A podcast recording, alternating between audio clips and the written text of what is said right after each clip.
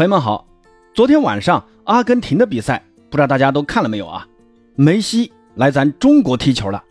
那昨昨天晚上的这场比赛呢，开场仅仅过了八十一秒，梅西就打进了一粒非常经典式的梅西式进球。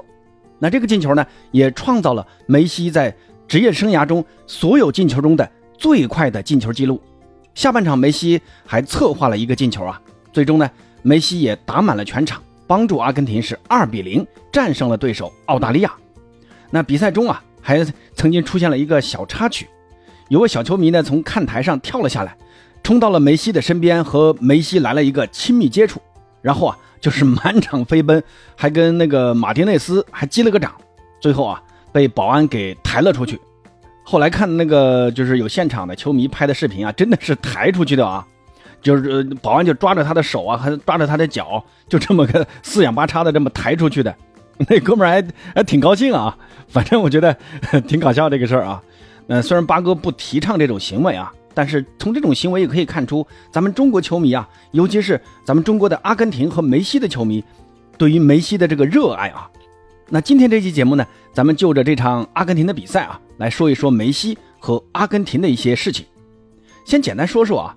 呃，八哥看完这场比赛的一点儿呃小感受啊，那这场比赛打澳大利亚呢，阿根廷主帅斯卡洛尼，我感觉他还是蛮重视的啊，也派出了他能派出的最强阵容啊。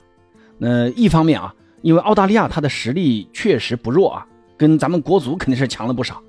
那在世界杯上呢，八分之一决赛呢，两支队伍也曾遭遇过，当时在世界杯上，澳大利亚也确实是给阿根廷制造了不小的麻烦。在比赛尾声啊，甚至还差点扳平了。那这次再次相遇，尤其是在国内这么多呃阿根廷的球迷面前啊，斯卡洛尼呢也不敢托大。那第二个方面，我觉得跟这次呃是个商业友谊赛呃有关啊，因为毕竟是有出场费的，这个价钱给到位了，那这个肯定呢事先也约定了啊，双方必须要全主力出战。那从这个主力阵容来看呢，阿根廷主打的还是一个四三三，门将还是马丁内斯、罗梅罗和奥塔门迪搭档中卫，阿库尼亚左边卫，莫利纳右边卫。那三中场还是世界杯夺冠的那三位啊，德保罗、恩佐和麦卡利斯特。前锋线呢是迪马利亚、梅西和冈萨雷斯。那这个阵容呢，跟世界杯决赛的那个夺冠阵容相比呢，最大的区别就是冈萨雷斯。那由于老塔罗有脚踝的伤势啊，这次就没有来北京。而阿尔瓦雷斯呢，也是刚刚跟曼城踢完了欧冠的决赛，也才来北京没两天啊。所以呢，最终选择让冈萨雷斯首发，那也是情理之中的。这场比赛我感觉冈萨雷斯发挥啊，我我感觉还可以啊。那这个首发由于缺少一个在禁区有牵制能力的中锋，所以呢，梅西在这个阵容里更多的是出任这个伪九号啊，并不是严格意义的呃中锋。位置啊也更灵活，可以回撤，也可以前插。那迪玛利亚跟世界杯决赛的这个首发位置相比呢，又回到了更为熟悉的右边路。但更多的啊，迪玛利亚也是要回撤到中场，参与中场的拼抢。真正啊杀到底线的机会也并不多。所以这个四三三，我感觉呃也是一个变相的四四二啊。其实这也看得出啊，斯卡洛尼对于现在这支阿根廷的一个思路，那就是。其他的球员还是要为梅西来保驾护航，让梅西在最舒服的位置才能发挥最强的战斗力。那这个也是去年世界杯上阿根廷能夺冠的一个秘诀。那从这场比赛开场之后就看得出来啊，阿根廷的球员还是以梅西为主要的进攻核心。你看第一个球啊，恩佐在前场断球后马上就给到梅西，梅西拿球后啊也是一个连续的横向内切。啊，其实也不是内切啊，就是横向过了一个澳大利亚的后卫，然后呢，呃，其他的澳大利亚防守球员也不敢过于逼近贴身啊，因为梅西在那个位置，呃，他的任意球的威力也挺大的。那梅西就在这个弧顶位置，呃，然后就来了一脚兜射，那兜了一个小弧线，就直接破门了。这个时候啊，比赛才刚刚过去了八十一秒钟啊，那这个进球呢，也刷新了梅西职业生涯以来的最快进球记录啊。虽然这场比赛，呃，是有点表演赛的性质啊，但梅西的这个进球却是实打实的精彩啊！我呢把这个进球的一个动图啊放在评论区置顶了，大家可以去看一看啊，确实进的非常的精彩。其实这场比赛除了呃开场梅西的这个进球以外呢，整个上半场比赛阿根廷踢的，说实话啊，我感觉是没有澳大利亚踢的那么积极。可能这个也跟北京的这个天气太热有关啊。那也可能呢，是因为呃赛季刚结束，球员不想在这种表演赛里面受伤，所以踢的都不是很积极。反而是澳大利亚踢的更有侵略性一点。但是尽管如此啊，梅西还是在全场比赛贡献了很多精彩的画面。比如第九分钟，迪玛利亚在右侧送出一个直塞，穿透了澳大利亚的防守。梅西拿球后是直面门将，但很可惜啊，当时他的这个呃不是用惯用脚左脚来打门的。这个球呢，梅西是用右脚打的门，结果呢打偏了啊，打在了边网上。然后就是第三十七分钟，又是迪玛利亚送出过顶长传，梅西拿球后呢，也来了一个标志性的挑射啊，结果这个球梅西稍微挑高了一点，稍稍的高出了横梁，很可惜啊，这个球也没进。那到了下半场呢，澳大利亚踢的是更主动，上身体，上逼抢，这个强度马上就上来了。那最明显的变化就是澳大利亚的。控球率马上就上来了，呃，大部分都是在阿根廷队的半场来控球。不过呢，呃，这梅西还是能发挥关键作用啊。那第五十三分钟呢，梅西接到队友的传中，居然来了一个很少见的头球攻门啊！但是这个头球攻门的力度太小，被澳大利亚的守门员给抓住了。到了第六十五分钟呢，梅西在前场突破制造了一个犯规，呃，主裁判马宁给了一个前场的任意球。当时看直播的时候，我就能听到全场的球迷在高喊梅西的名字啊，都在期待着梅西能把这个任意球给罚进去，因为这个任意球的位置对于梅西来讲就跟点球一样啊，就是按照以前梅西的这个罚任意球的水平来说啊，那我呢在家里看直播的时候也是跟着喊梅西梅西，但是很可惜啊，梅西的这个任意球最后还是被那个澳大利亚的防守球员碰了一下，给碰出了底线。其实从这个后来的这个回放上来看呢。要是不碰那一下啊，这个球啊，真的就是往球门的死角钻的。然后这个任意球过了之后的三分钟，阿根廷队在左路底线由梅西拿球传给了德保罗，然后德保罗呢来了一个四十五度斜吊禁区，当时呢是替补奥塔门迪上场的佩泽拉后插上来了个头球攻门，然后这个球就进了，扩大了比分，变成了二比零。然后就到了第七十九分钟，全场比赛最高潮的时刻到了。相信看过直播的人都都都知道八哥说的是什么啊？梅西在中场一 v 三呢，澳大利亚球员是连抱带摔，然后还要贴身，各种招啊全都使出来了。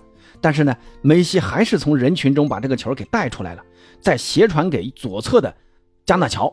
很可惜，加纳乔没有把握住那次机会啊，被澳大利亚的球员给解围了，浪费了梅西的一个很好的助攻啊。那梅西这个一 v 三的经典场面啊！也直接燃爆了全场，那工人体育场全体五万多名球迷一直在为梅西呐喊。那说实话，梅西这场比赛展现出来的这种竞技状态啊，真的啊，让我为他这么早去美国踢球感到非常的惋惜啊！真的应该留在欧洲的，还可以再多踢两年高水平比赛。那作为梅西的球迷呢，也还能继续欣赏梅西在场上带给我们的这种精彩场面。哎，但是现在梅西既然已经决定啊要去美职联踢球，咱们作为梅西的球迷来说呢，也只能是祝福啊。不过梅西在这次中国行呢，呃，还是发生了一些新情况啊。那这里呢，也和大家分享一下我的一些简单的看法，那就是梅西在接受《体坛周报》的采访的时候说，关于二六年美加墨世界杯，梅西呢原则上是不参加的。那我对于梅西的这个看法呢，就是。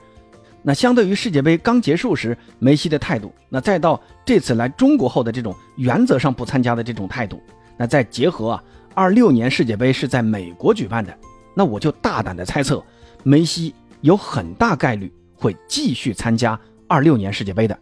那个时候呢，呃，即便梅西已经三十九岁了，但是我相信啊，梅西不管是从支持自己的祖国阿根廷，还是说从个人呃退役之后的这个商业开发的角度来说。参加二六年世界杯，都是能让梅西心情愉快的一个决定。那咱们可以走着瞧啊，看看八哥到时候会不会被打脸。呃，其实作为梅西的球迷呢，我个人还是很希望梅西能参与下届世界杯的。那即便不是作为阿根廷的主力，那打打替补啊，我觉得也是可以的。梅西呢，我不管是在国内还是在全球啊，他都是很受欢迎的。那说到这儿啊，呃，八哥还是得说一下昨天冲进场内拥抱梅西的那个呃球迷冲进场内的这个事儿啊。我先说一下我个人的观点啊，我认为这种冲进场内的这种行为肯定是不提倡的。那听八哥的节目呢，也有很多的这种小球迷啊，虽然八哥也不想很爹味十足的来劝导大家啊，但是这个话呢还是得说一下啊。咱们作为球迷呢，还是要理智观赛，要遵守球场的秩序，这个呢是个大前提啊。你看当时冲进场内的那个球迷，从那么高的地方跳下来，这当时要是把腿给摔坏了，你说咋办？是不是？不过呢，八哥是觉得也没必要上纲上线，这种行为啊，可以作为球场上的一个小插曲来看待，给紧张的比赛增加点小乐趣，对不对？嗯，说心里话，他能跟梅西合个影啊？我是非常羡慕的，我也想跟梅西合影啊，没机会啊，谁不想跟梅西合影呢？是不是？嗯，但还是那句话啊，咱们要理智观赛。再说了啊，咱们的治安管理处罚法里面就有规定啊，扰乱大型比赛秩序，情节严重的，最高会处罚拘留七到十五天，这个处罚还是很严重的啊，会留底的。所以呢，咱们看球啊，还是要理智一点，尤其是在现场看球。那梅西在这场比赛结束之后呢，就乘坐了私人飞机，直接回到了巴塞罗那。而阿根廷的下一站比赛将会去到印尼，那那场比赛可能是斯卡洛尼演练阵容的第一场比赛啊，战术考核的意味将比这场比赛要更浓一点。那通过这场比赛，我们来看一看阿根廷队接下来会有哪些变化。首先，我觉得加纳乔啊是一个非常不错的生力军。你看下半场他上来之后啊，在左路的这个发挥还是让人眼前一亮的，拿球摆脱那一下啊还是非常好的。但看得出啊，这小伙子第一次代表国家队出战还是蛮紧张的啊。到了禁区之后就有点这个动作就有点拖沓啊，这个要是更果断一点，我觉得就更好了。其次呢，就是阿尔瓦雷斯真的是未来十年阿根廷锋线的保障。你看他上场之后啊，前场的高压逼抢有了，门前抢点也有了。那不管是传球还是射门，阿尔瓦雷斯都做得非常的好。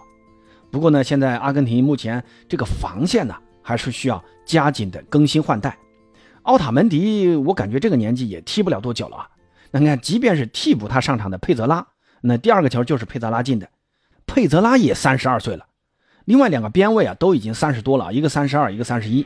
你看，明年的美洲杯之前。斯卡洛尼得好好想办法解决这个防线老化的问题啊！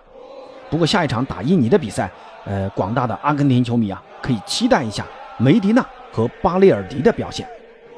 好了，关于梅西和阿根廷的比赛呢，呃，就先说这么多啊。有啥不同意见啊，可以在评论区留言，咱们一起交流。咱们下期再见。